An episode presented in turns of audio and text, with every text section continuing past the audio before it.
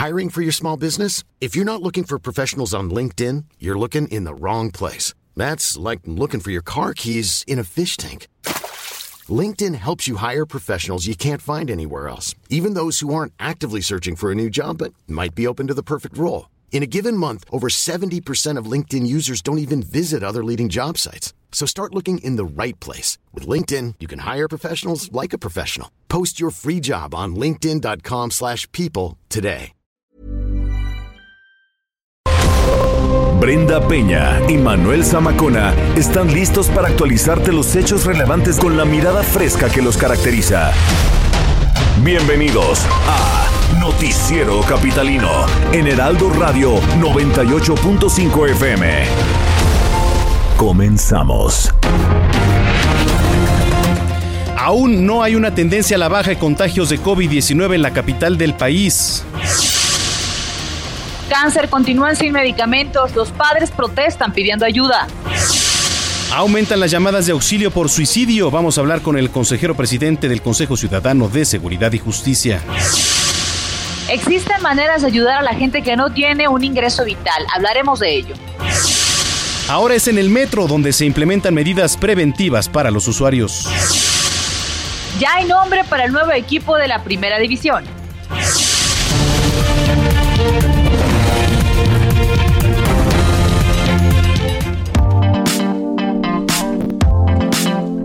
Son las 9 de la noche con un minuto, tiempo del centro de la República Mexicana. Qué gusto que nos estén acompañando una noche más aquí a través de los micrófonos de El Heraldo Radio. Bienvenidos a la señal del 98.5 de FM. Usted escucha el noticiero capitalino esta noche de miércoles 27 de mayo del año 2020. A distancia, querida Brenda Peña. Manuel Zamacona, ¿cómo estás, amigos del noticiero capitalino? Muy buenas noches. Gracias por su compañía. Estamos a mitad de semana, ¿no? Para aquellos que no sepan qué día es, es miércoles. Es que luego uno se pierde. Sí pasa, sí pasa. ¿No? ¿Cómo están? Pues cómo va esta novena semana de confinamiento.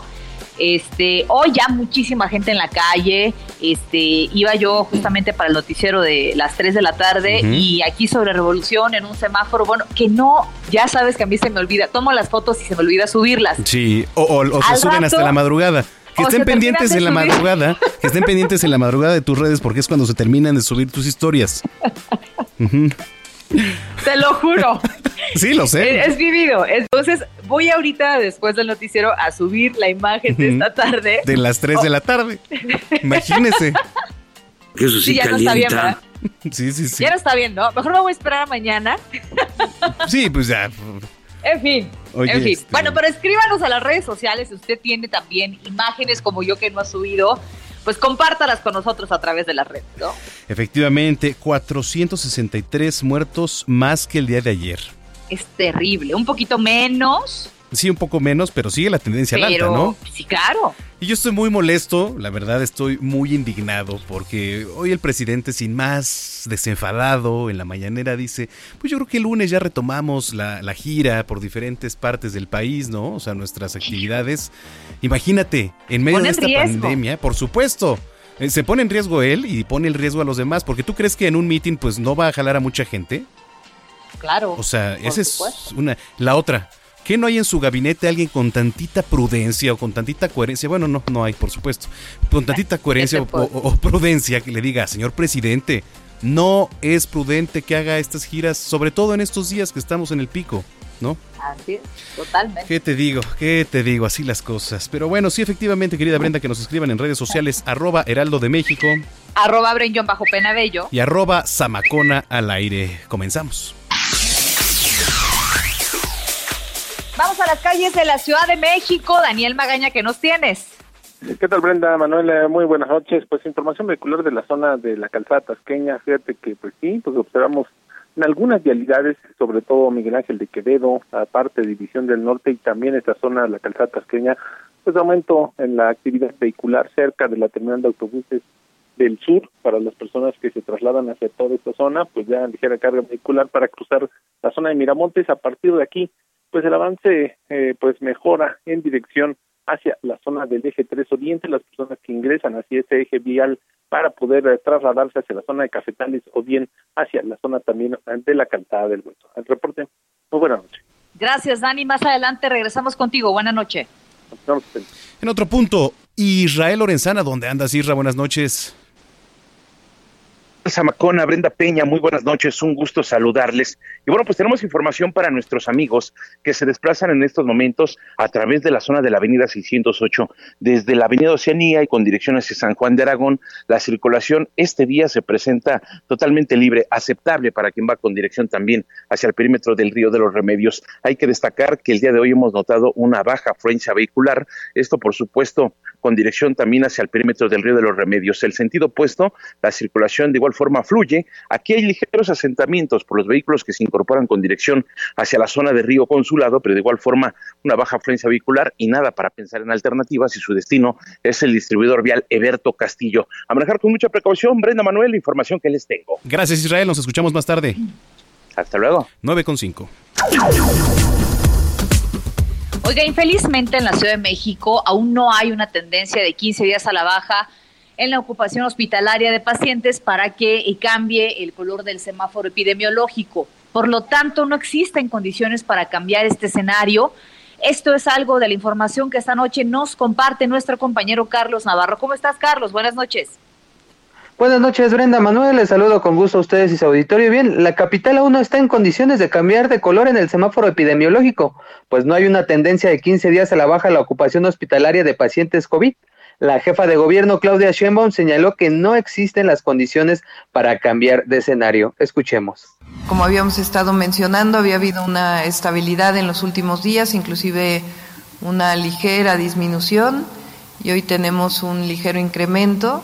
La ciudad sigue con una alta ocupación de capacidad hospitalaria, aun cuando hemos ido incrementando el número de ventiladores y el número de camas de hospitalización y todavía no estamos en una tendencia decreciente de muchos días que nos permita decir pues que ya hay una disminución de las camas de hospital. Y bien, en el reporte del 25 de mayo se dio a conocer que la ocupación de camas en hospitalización general para pacientes COVID era de 71.5% y para un día después aumentó a 72.7%, o sea, una ligera variación de poco más de un punto porcentual. Y recordemos a los radioescuchas que para que haya un cambio del semáforo rojo al naranja, tiene que haber una ocupación hospitalaria menor al 65% y una tendencia a la baja de 15 días en este rubro. En ese sentido, el gobierno local va a renovar la campaña Quédate en casa, que anunció el pasado 23 de marzo con motivo de la emergencia sanitaria. Ahí se va a explicar principalmente el uso de cubrebocas, así como la sana distancia y evitar aglomeraciones de personas.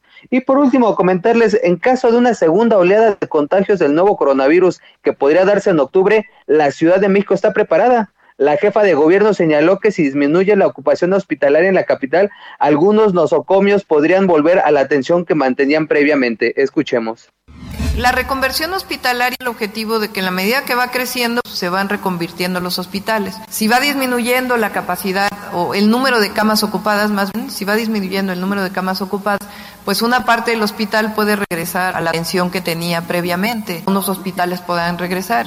Y hoy estamos mejor preparados en el sentido hay ventiladores, tenemos los médicos especialistas, de tal manera que si vuelve a crecer podemos enfrentarlo pues de manera coordinada como lo hemos hecho hasta ahora. Así es que el gobierno de la ciudad ya se está anticipando en caso de que se dé esta situación de una segunda oleada con especialistas y con los insumos que ya tienen y que fueron obteniendo a lo largo de esta emergencia sanitaria. Prenda Manuel, la información que les tengo. Estaremos pendientes de estos temas, Carlos. Es increíble que llevamos 15 días con esta ocupación eh, pues al tope, se desocupan unos un par de días y vuelven a estar saturados con el paso del tiempo. Ojalá de verdad esto tenga por lo menos tenga ya la próxima semana una constante a la baja, aunque sea de a poco, ¿no? Y sí, en los últimos días se ha mantenido entre el 70 y 80%. Recordemos que la semana pasada alcanzaron el 80%, o sea, cuatro de cada cinco camas estaban ya ocupadas en la Ciudad de México y lo que hicieron fue implementar eh, los ventiladores que trajeron el gobierno federal, así como los que consiguió el gobierno de la Ciudad de México, pero esperemos que descienda la ocupación hospitalaria en los próximos días para que esto se haga menos complicado. Muy bien, seguiremos pendientes de la información. Un abrazo, querido Carlos. Buenas noches. Hasta luego, buenas noches. 9 con Son Las 9 con 10 minutos. Oiga, hoy de nueva cuenta, padres de los pequeños con cáncer salieron a las calles a denunciar la falta de medicamentos para que sus hijos puedan seguir sus tratamientos. Algo lamentable también. Vamos con Augusto Tempa que tiene los detalles. Una vez más, los padres de los niños con cáncer volvieron a salir a las calles ante la falta de medicamentos oncológicos en varios hospitales. Esta vez fueron alrededor de 50 padres quienes se reunieron en las escalinatas del Ángel de la Independencia y desde ahí informaron que desde hace varias semanas sus hijos no reciben el tratamiento completo. Pudimos platicar con Oscar Hernández y Elizabeth Torres, padres de niños con cáncer, y esto fue lo que nos comentaron. Pues ya tiene mes y medio que este, desabasto en el Hospital Infantil Federico Gómez. Ayer me comunicaron que ya llegó la ciclofosfamida falta la citarabina, no sabemos para cuándo vaya a llegar. Ahora te hablo del Hospital de la Raza. Aquí hay papás de la raza que llevan dos meses en desabasto de medicamento, dos meses. Entonces lo único que estamos pidiendo es que esto ya no pase, o sea, ya es algo repetitivo que cada dos, tres meses hay ausencia de medicamentos. Con pandemia, sin pandemia, es lo mismo, o sea, ya es algo que está permanente, entonces no puede ser que cada vez que pase esto tengamos que estar saliendo, movilizándonos y ahorita más en estas circunstancias, exponiéndonos, entonces tampoco es justo, ¿no? Los padres habían formado una mesa de trabajo con las autoridades, pero desde hace varios meses la comunicación con los titulares de la Secretaría de Salud se rompió. Ahora ya no les contestan teléfonos, mensajes o correos electrónicos. Sobre ese rompimiento comentó Oscar Hernández. Escuchemos lo que nos dijo. ¿Desde hace cuánto se perdió la comunicación con Gatel? Desde hace con, desde con Hugo Gatel, para ser exactos, dos meses que tenemos que se perdió ya el contacto con ellos. Hubo cuatro mesas de trabajo, hasta con la misma ministra Olga Sánchez Cordero, que nosotros confiamos que ya llegando a gobernación iba a ser otra cosa, no fue así. Es por esa razón que los padres de familia marcharon hasta la entrada de la Secretaría de Salud para buscar hablar con Jorge Alcocer o Hugo López Gatel.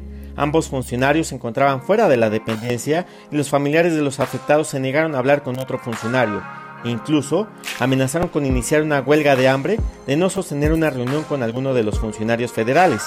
Los padres de familia temen que el tratamiento incompleto afecte la salud de sus hijos, pues muchos de ellos están en esa etapa crítica en su batalla contra el cáncer. Para Heraldo Radio, Augusto Atempa.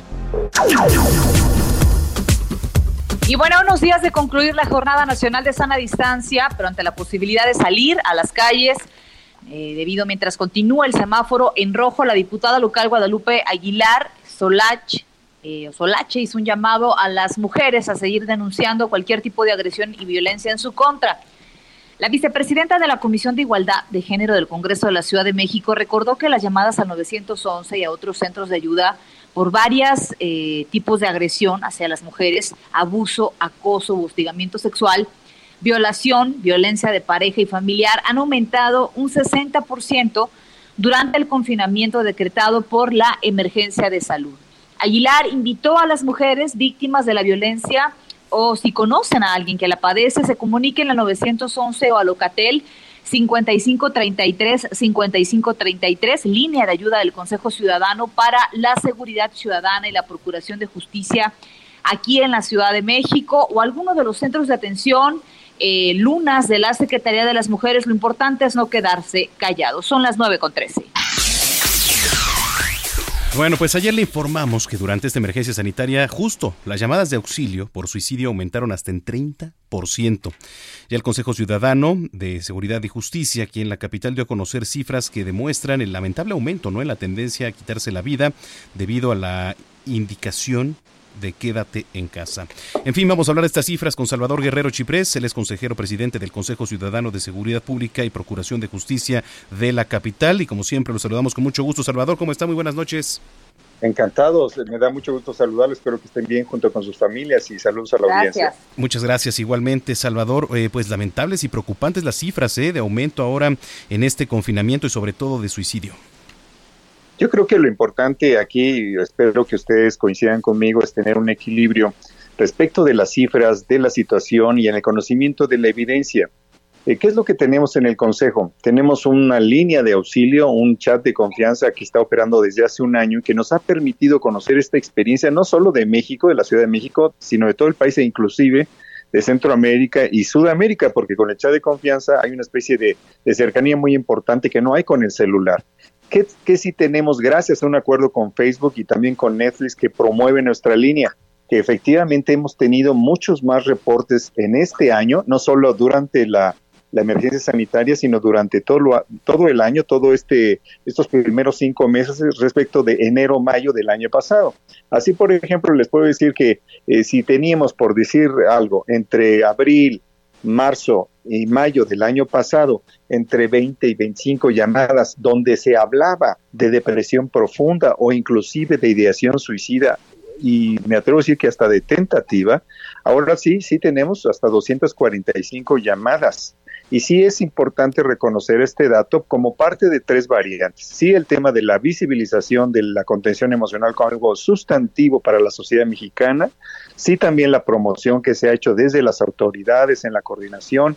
Y sí también, por supuesto, de que existe mayor depresión, pero sí hay que subrayarlo, no hay casos de suicidios que tengamos nosotros, de hecho hemos eh, contribuido a salvar a 125 personas que hablaron de tentativa suicida, así que no hay uno solo, pero sí hay, por supuesto, eh, el asunto de mayor eh, necesidad de apoyo psicológico y yo diría que no hay una relación estrecha en este caso de tentativa de suicida con el caso del COVID. Sí lo hay con más, más bien con la ansiedad, la angustia y la depresión profunda. Lo que pasa, Salvador, muy buenas noches, es que eh, de alguna manera la realidad de cada uno de nosotros se nos ha puesto enfrente de una manera distinta. Hay gente a la que además de haber perdido un familiar, este, caray, bajo estas condiciones ha sido tristísimo, han perdido el trabajo, la economía está eh, muy difícil, eh, se enfrentan a la incertidumbre además de lo que está sucediendo. Todo esto favorece para que la gente podamos deprimirnos y sentirnos mal. Ahora, ¿cuál es el primer paso que da la gente que atiende este tipo de llamadas? Eh, bueno, sobre todo entender que la contención de las emociones es algo natural, que es necesario reconocer esas emociones. La ansiedad no necesariamente es depresión, está ahí, fíjate, y tienes mucha razón en un porcentaje muy importante. Y si hay también tristeza y un ánimo sombrío, a veces si te digo porque hoy mismo pues nos enteramos del fallecimiento de Frank Demling, que lamentamos su partida, un hombre muy querido, también de, de Luis Manuel Ortiz, Ortiz, perdón, que era un importantísimo dirigente social en la Ciudad de México y que falleció probablemente eh, por el tema de COVID. Entonces, yo lo que quiero decirles a todos es que todos tenemos que ayudarnos y saber, uno, las emociones son legítimas, hay que compartirlas. El Consejo Ciudadano está ofreciendo una puerta de salida a esas emociones y está ofreciendo 24/7 de manera gratuita el servicio de 102 psicólogas y psicólogos que están tanto en el teléfono como en si es necesario en una videoconferencia como en el chat de confianza, este WhatsApp que tenemos. Sí es muy importante lo que estás planteando y sí también tenemos un, un porcentaje importante de los reportes, digamos un 22%, que asocia el tema de angustia con el asunto, por supuesto, de la incertidumbre laboral o la incertidumbre económica. Pero yo diría que aquí el esfuerzo de todos tiene que ser orientado alrededor de una visión de equilibrio, de colaboración y ayudarle a las personas a salir adelante. Yo espero que ustedes estén de acuerdo con esa visión. Sí, la verdad es que es que sí. Eh, Salvador, aprovechando que tenemos en la línea telefónica, el gobierno federal lanzó una campaña, cuenta hasta 10. Bueno, relanzó porque ya existía hace muchos años, ¿no? Más bien la retomó. Este, ¿qué opinas? La verdad es que digo, va enfocada a, la violencia de género, la violencia familiar ahora en este en esta época de cuarentena. Ayer eh, pues exponíamos nuestras razones, Brenda y yo, del por qué estábamos, pues no en acuerdo, ¿no? Quizá con esta campaña, así como no lo están muchísimas personas, otras sí, ¿verdad? ¿Cuál es tu punto de vista?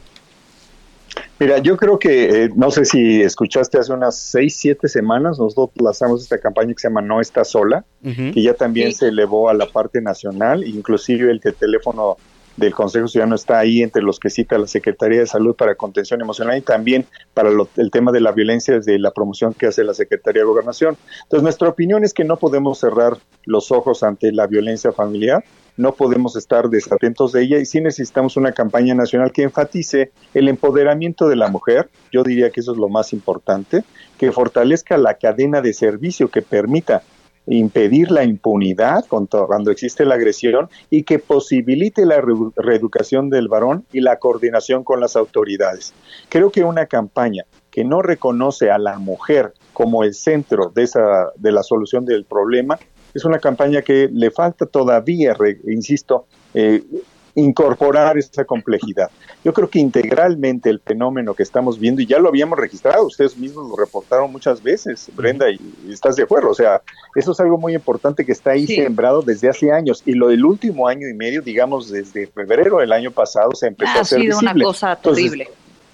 Así es, entonces nosotros creemos que tiene que haber un, discurso que incorpore, por supuesto, eh, el tema de la mujer al centro, cambia línea mujer y familia, y eso es lo que hay que decir. La mujer está en el centro de la recuperación de los valores cívicos del país, está en el centro de la posibilidad de terminar con la violencia de género y es también eh, la protagonista central de la recuperación de los derechos de las niñas, las adolescentes, las mujeres y las mujeres adultas, porque les comento también que las mujeres adultas también son víctimas de violencia de género y familiar, e inclusive a manos de los propios hijos en algunos casos.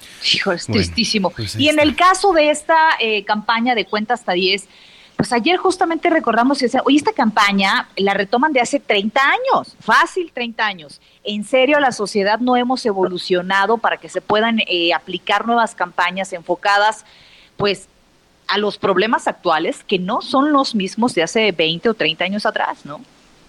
Pues mira, yo te diría que yo prefiero ofrecer nuestro servicio. Nosotros creemos que el México de hoy es un México que está anunciando un México de cambio y de futuro. No necesariamente lo que estuvo en el pasado está mal.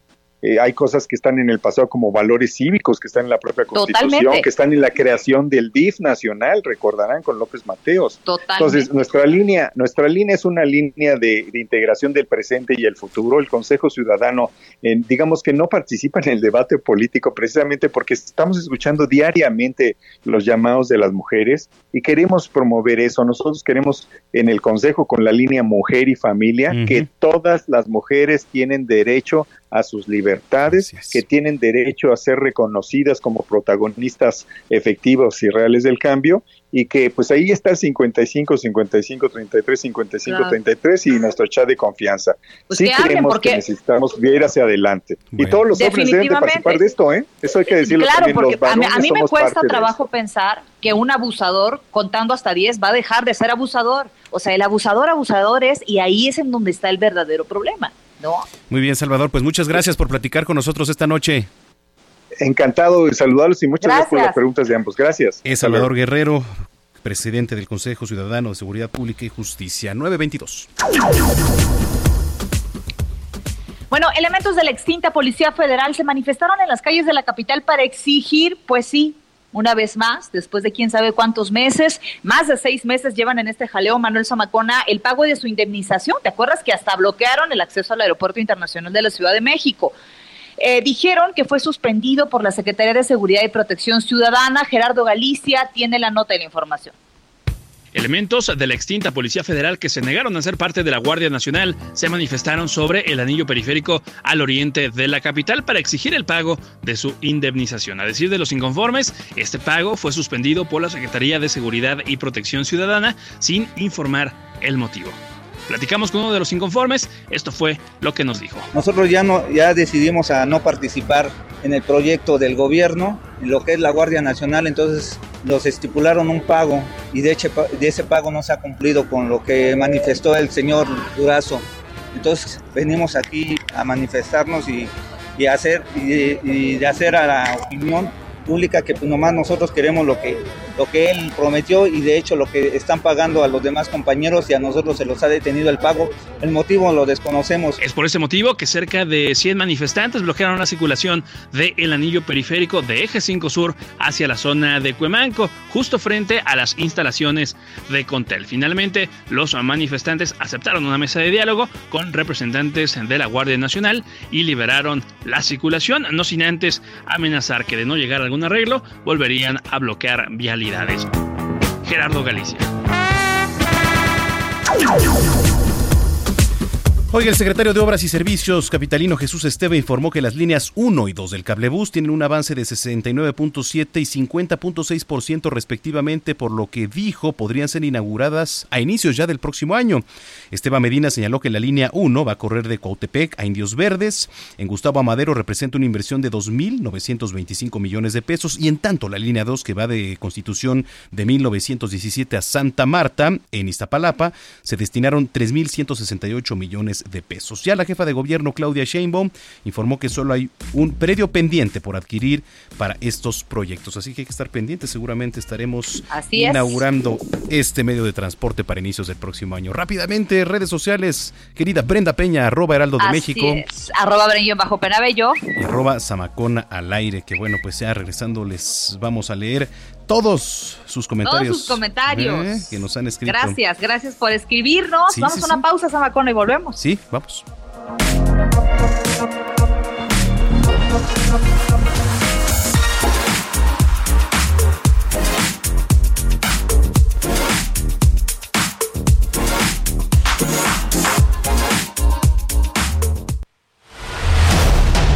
Continuamos después de un corte con las noticias más relevantes en las voces de Brenda Peña y Manuel Zamacona en el noticiero capitalino en Heraldo Radio 98.5 FM.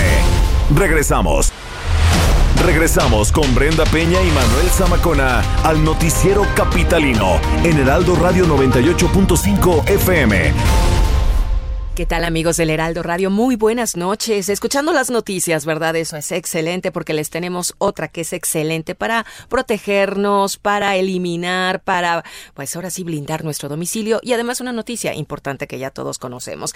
Adri Rivera Velo, como siempre, guapa a esta hora. Ay, Moni, muchas gracias. Adelante.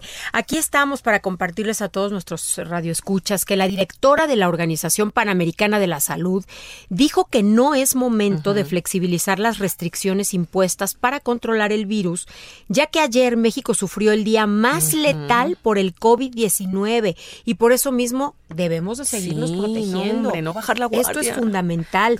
Y aquí les tengo este tapete esterilizador. Eh, España, que fue uno de los países más afectados precisamente por, por el contagio de personas que venían de la calle, del exterior, desarrolló este tapete que es utilizado en hospitales y elimina el 99% de virus, de bacterias, pero principalmente del COVID-19.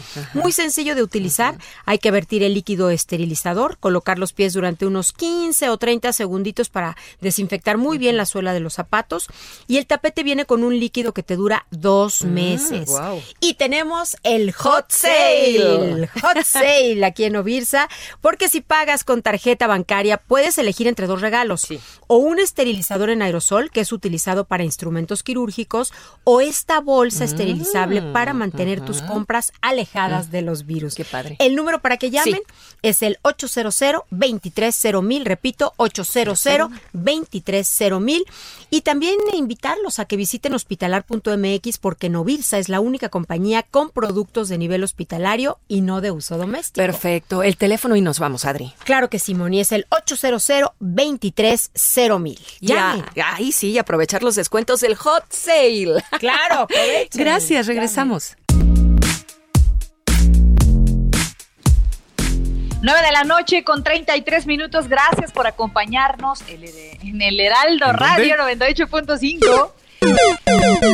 ah, parece que están bien vivos, ¿no? Claro, aquí estamos en todo. Sí, no, ya me di cuenta. Qué bárbaros. Pues gracias a todos los que nos escriben a través de las redes sociales, arroba el Heraldo de México. Arroba Zamacón al aire. Y arroba bajo Penabello. Quiero mandarle un saludo muy caluroso, muy cariñoso a mi querido amigo. ¿Qué digo amigo? Hermano. ¿Qué digo hermano? Maestro. Daniel Sanjeado que nos va escuchando en el camino a su casa, me imagino. ¿No? Claro que sí. Quiero pensar. quiero pensar que va a su casa. Un buen saludo, claro que sí.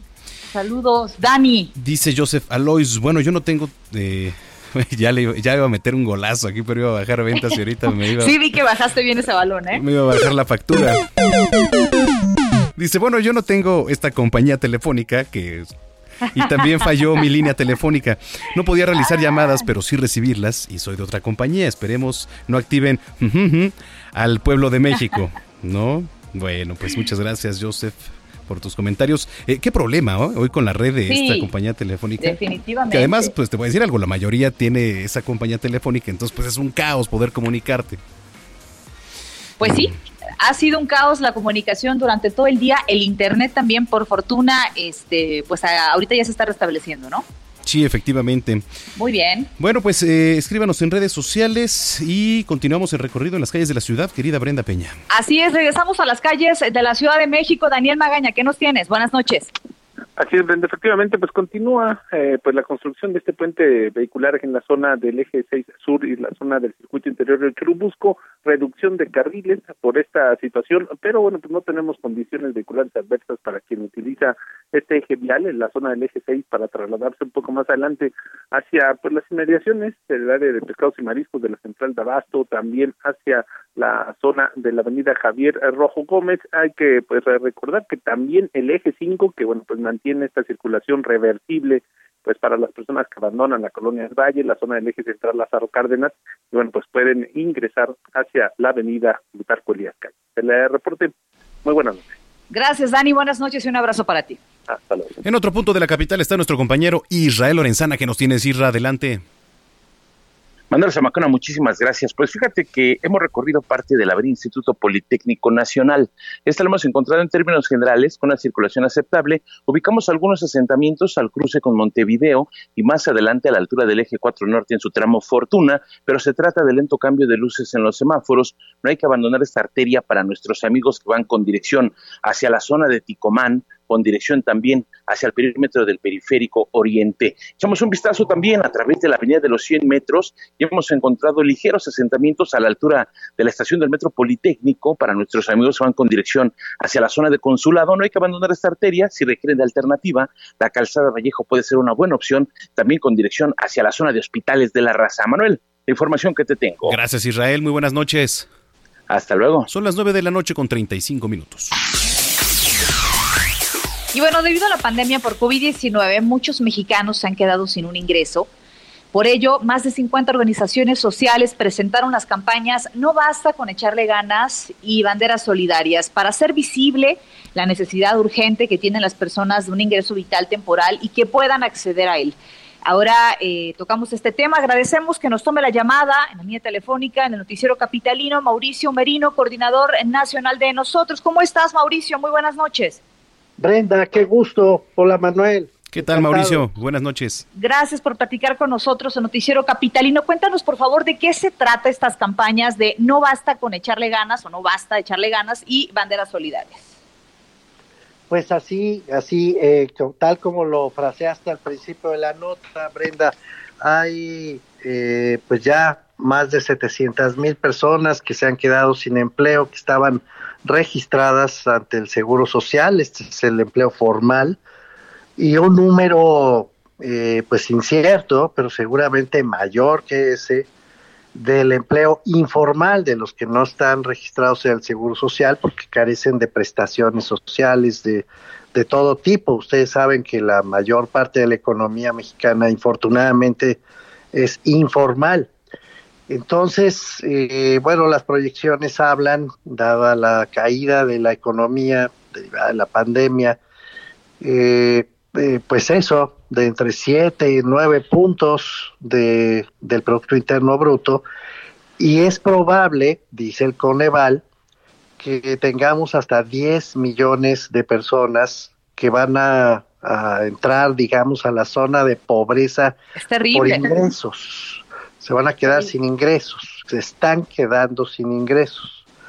Hemos explicado que todas estas personas, que todos conocemos alguna, la verdad, que están en estas circunstancias, no son beneficiarias de los programas del gobierno federal, no, no reciben eh, pues los recursos para las personas de la tercera edad, no son ninis, no están en jóvenes construyendo el futuro, no tienen becas Benito Juárez, o sea, no están cubiertas por esos programas del gobierno y tampoco son microempresarios que van a recibir eh, estos créditos, ¿no? O sea, para decirlo en una sola frase, es gente que necesita dinero para poder seguir comiendo.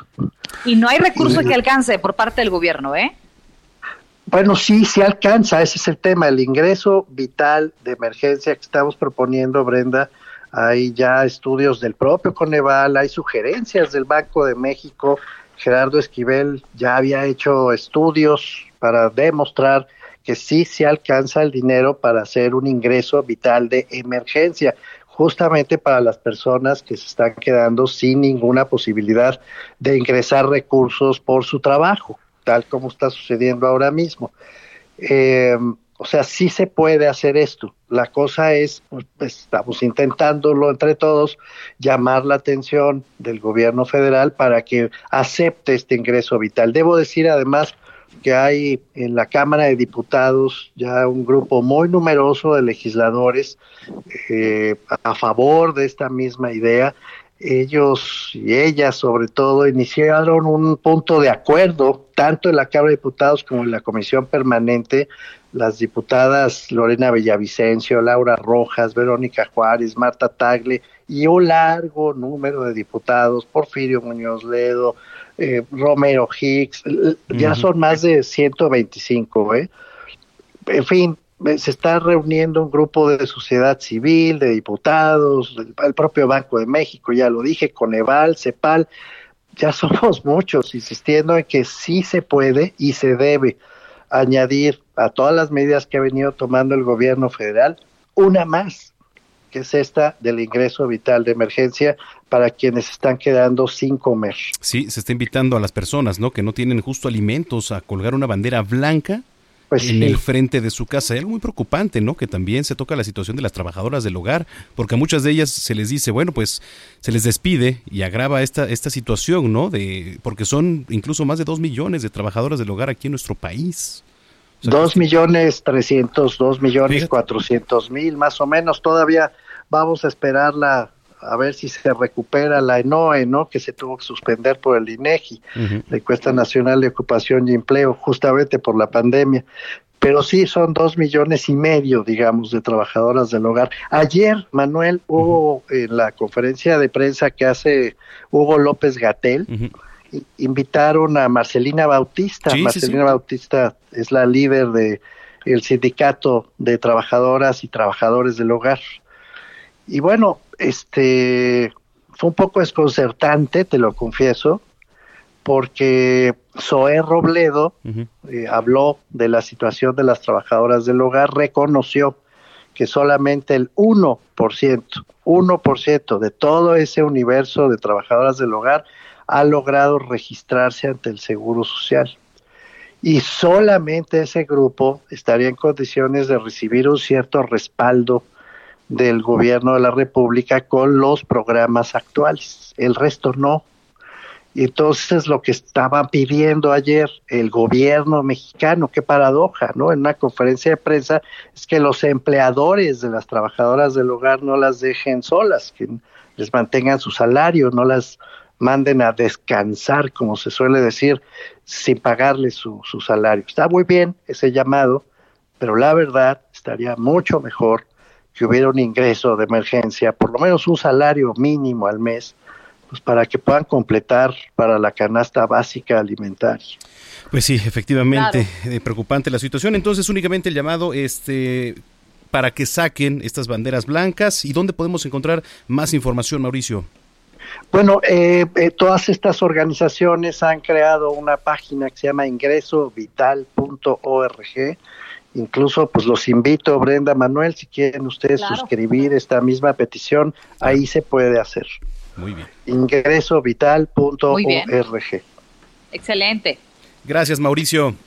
A ustedes por la llamada. Un abrazo fuerte. Abrazo. Son las 9.42. En el noticiero capitalino queremos compartir con ustedes que de acuerdo con los datos de la empresa Comscore, encargada de realizar investigación de marketing y además medir la actividad en Internet durante el mes de abril de este año, el sitio heraldodemexico.com.mx ocupó el cuarto lugar, cuarto querida Brenda Peña, como medio de información con 16 millones 60 mil visitantes únicos y además se ubicó en el lugar número 20 de los sitios más leídos en el país, además de ser el cuarto lugar como página de información con más lectores en territorio nacional. Sí, El Heraldo de México es el segundo medio impreso con más lectores. Ya llegamos al 23% de la población total de Internet también en nuestro país. Todo ello, todo ello es el resultado del trabajo de todos, absolutamente todos quienes hacemos del Heraldo Media Group su mejor opción para entretenerse, pero por supuesto para informarse, Brenda Peña. Muchísimas gracias a todos por acompañarnos en este viaje y también el reconocimiento para todo el equipo que está detrás del trabajo, Manuel Zamacona. Sí, efectivamente, todos los que hacemos posible Heraldo Media Group, cada vez creciendo y comprometidos con ustedes, con la audiencia. Definitivamente. 944. Y bueno, la jefa de gobierno Claudia Sheinbaum informó que la Ciudad de México se prepara eh, ya la temporada de lluvias. Recuerden que ya esto también es algo que ha avanzado en el calendario, aunque no nos hemos dado cuenta. Estamos ya casi a la mitad del año, ¿eh? Indicó que uno de los puntos medulares es el desasolve y todo lo que eh, se hace para las brigadas, junto con elementos de protección civil que están vinculadas con el C5, que pueden atender emergencias de inundaciones. Recordó que desde febrero se comenzaron a realizar algunas acciones de limpieza y desasolve a manera de prevención, pues esto con la finalidad de evitar eh, inundaciones en esta temporada. También señaló que en zonas de obras que se realizan, sobre todo en el oriente, en la Ciudad de México, se va a contar con eh, colectores eh, semiprofundos para evitar afectaciones a la ciudadanía. Y es que ya se nos viene esta temporada de lluvias, que no importa qué hagamos, bueno, ahora a lo mejor con el llamado a la sana distancia y la escalonada manera de regresar a la normalidad, podría ser que hubiera menos basura, que esto es lo que provoca el 90% de las inundaciones, Manuel Zamacona. Son las 9.46. Si usted nos viene escuchando, es de los que le gusta la fiesta, el trago, por supuesto, pero les da una cruda tremenda, alucinan. Bueno, pues les decimos que hay ya una receta casi milagrosa, ¿eh? Milagrosa para combatir este mal post fiesta. Eh, interesante también ahora que regresemos a la normalidad. Abraham Arreola. Un estilo, fresco. joven, dinámico, una forma divertida para conocer, explorar y disfrutar de la información. Siempre curioso, nunca incurioso. Con Abraham Arreola. Noticiero Capitalino 98.5. Si eres de esos que está esperando que termine la cuarentena para ponerse la mega pedota del año, pues esto te interesa. Unos científicos de la Universidad Johannes Gutenberg en Alemania andaban pero bien preocupados, pero por la cruda, así que se pusieron a investigar y descubrieron una maravilla casi milagrosa. Se trata de una sustancia hecha con acerola, tuna, ginkgo biloba, sauce, raíz de jengibre, magnesio, potasio, bicarbonato de sodio, zinc, riboflavina, tiamina y ácido fólico. No, ni lo intentes, ¿eh? No intentes copiar la receta. Ellos están avalados por la revista BMJ Nutrition Prevention and Health. Y pues tú solo eres el rey del karaoke. Resulta que este invento maravilloso redujo en un 34% el dolor de cabeza y en un 42% menos las náuseas y en un 41% menos la ansiedad. ¿Y sabes qué es lo mejor? Que esto aplicó para personas entre 18 a 65 años. Eso sí, esta investigación apenas está en prueba, faltan unos cuantos años, pero mira, lo importante es que ya está aquí. Es quizá la primera vacuna contra la cruda y nos ha tocado vivir, ay, en esta gloriosa etapa.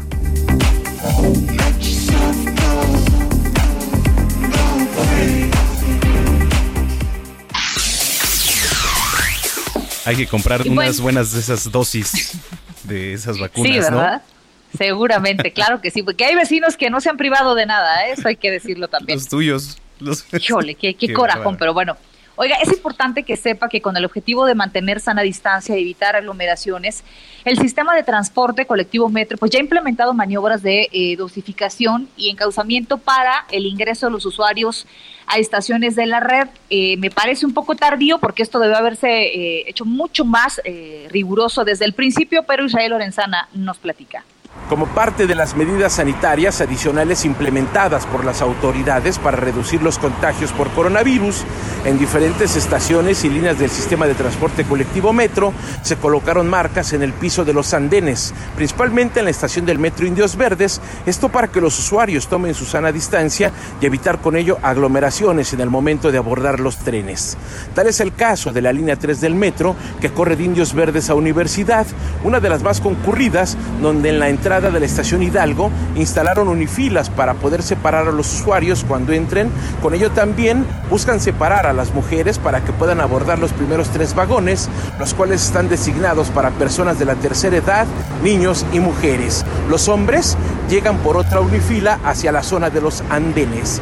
De igual forma, los elementos de la policía auxiliar que cuidan los andenes son sanitizados y se les toma la temperatura corporal, llevando un control de cómo se encuentran de salud para poder prestar el servicio.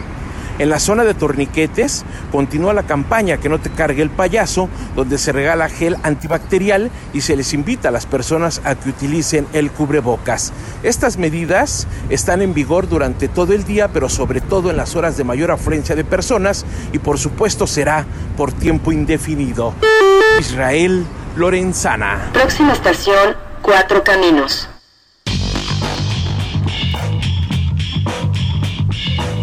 Bueno, pues ya está en la línea telefónica como todos los días el maestro Roberto San Germán con toda la información deportiva. Robert, ¿cómo andas? Buenas noches.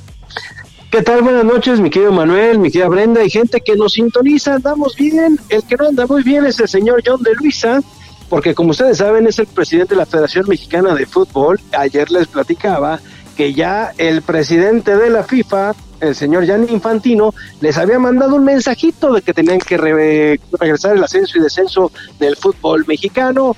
Ayer también el señor John de Luisa salió en una entrevista y dijo que ya lo escucharon, que hablaron con él en febrero para comentar esta situación y que pronto regresará el ascenso y descenso, que puede ser en dos años posiblemente, pero que también le habían dicho de la petición en seis años. Esto es un cuento que no va a acabar, hay que esperar cuáles son las soluciones que le da, porque si México no acata las reglas que tiene la FIFA o los mandatos que le puede hacer, México podría tener problemas serios. No creo que lleguemos al caso de los cachirules, en donde no se le deje entrar a un mundial, pero hay que tener mucho cuidado. La FIFA no se anda, eh, como se dice vulgarmente, en la de por las ramas. Ellos si quieren te pueden meter castigos y bastante, bastante fuertes donde pues podrías llegar a perder algunas cosas que has ganado con el tiempo. Y hablando también del señor John de Luisa, en esta misma entrevista habló de que la selección mexicana no jugará en suelo estadounidense a puerta cerrada, sin público. Ya lo dijeron, le comentaron a la empresa que los lleva, que es la empresa Zoom, que es la promotora de estos partidos, que el famoso Moletour, estos partidos boleros, no se llevarán a cabo en los Estados Unidos si no hay público. Puede ser que en el 2021 la selección mexicana podría presentarse en los Estados Unidos. El 2020 ya se ve muy complicado y veremos hasta cuándo se podría entrar a un estadio también con los llenos que tiene la selección en los Estados Unidos para ver a los nuestros allá con nuestros paisanos. Así que hay que esperar porque una de las entradas más grandes que tenía la Federación Mexicana de Fútbol eran los boletos que se vendían en todos los partidos que se hacen en Estados Unidos. Y ya para terminar, como ustedes saben, está este problemita entre que si Monarcas Morelia se va a Mazatlán. Pues ya salió el gobernador de Sinaloa, Kirin Ordaz, y dijo que hay un interés muy claro porque Monarcas Morelia llegue a esa plaza. Y ya además le puso el nombre. El equipo se va a llamar Mazatlán FC. Ándale. ya, ya, ya, ya, Y que dice que la gente de Televisión Azteca está muy interesada en cambiar a Monarcas de la ciudad de Morelia para llevársela a Mazatlán, porque sabemos que en Mazatlán acaban de hacer un estadio para 25 mil espectadores, les costó 700 millones de pesos, además se dice por ahí que le ofrecieron muy buen dinero al dueño de Televisión Azteca para llevarse al equipo alrededor de como 90 millones, se dicen ahí las malas lenguas, de que esta va a ser eh, parte de la transacción para que se fuera el equipo, el apoyo, el apoyo esto que han hecho algunos gobiernos, Y pues bueno, hubo bastantes personas que estuvieron interesadas en llevar el equipo o sus equipos. Estuvo también Angélica Fuentes, la ex esposa de Jorge Vergara, los Lobos WAP, Querétaro. Y bueno, pues resulta, y ya parece ser, hay que esperarlos unos días, nada más a una nueva asamblea, en que Monarcas va a cambiar de nombre y se va a llamar Mazatlán FC. Qué duro, qué fuerte. Todo puede pasar, ¿eh? Yo creo, señores, que eso está más cocinado que otra cosa y Monarcas se va a llamar Mazatlán FC. No hay vuelta de hoja, ¿eh? Mira, eso ya era plan con maña, ¿eh? El estadio, o sea, la verdad, no iban a dejar desperdiciar, porque además este, está muy moderno, está muy bonito. O sea, el estadio, y sin un equipo de primera división, ya hasta Quirino habló, ya está, no, ya eso ya está cocinado. No, hombre, ya está planchadísimo. Sí, muy, muy planchado. Lástima por la gente de Morelia, porque creo que hay forma de hacer las cosas, pero pues también es un negocio y hay que entender esa parte, lo cual no va a entender un aficionado y es muy complejo, pero bueno, Monarcas se va a llamar Mazatlán FC. ¿Dónde te seguimos, Roberto San Germán? Pues me pueden seguir, mi querido Manuel, Brenda y gente que nos sintoniza en arroba R San Germán en Twitter. Ahí estamos para lo que se les ofrezca. Y bueno, pues pasen muy buena noche. Les mando un abrazo. Gracias. Un abrazo, querido. Bueno, pues, ¿con qué nos vamos? Brenda Peña, ya nos vamos. Ya vamos a despedirnos, caray. ¿Cómo es posible que el tiempo pase tan rápido? A ver. Por eso pronto nos, vamos? hasta medianoche.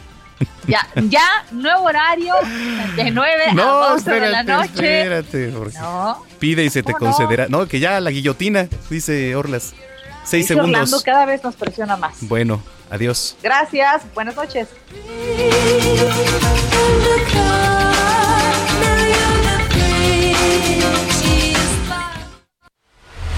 Estás informado con las noticias más relevantes que acontecen en la metrópoli. No te pierdas la próxima emisión de Noticiero Capitalino con Brenda Peña y Manuel Zamacona.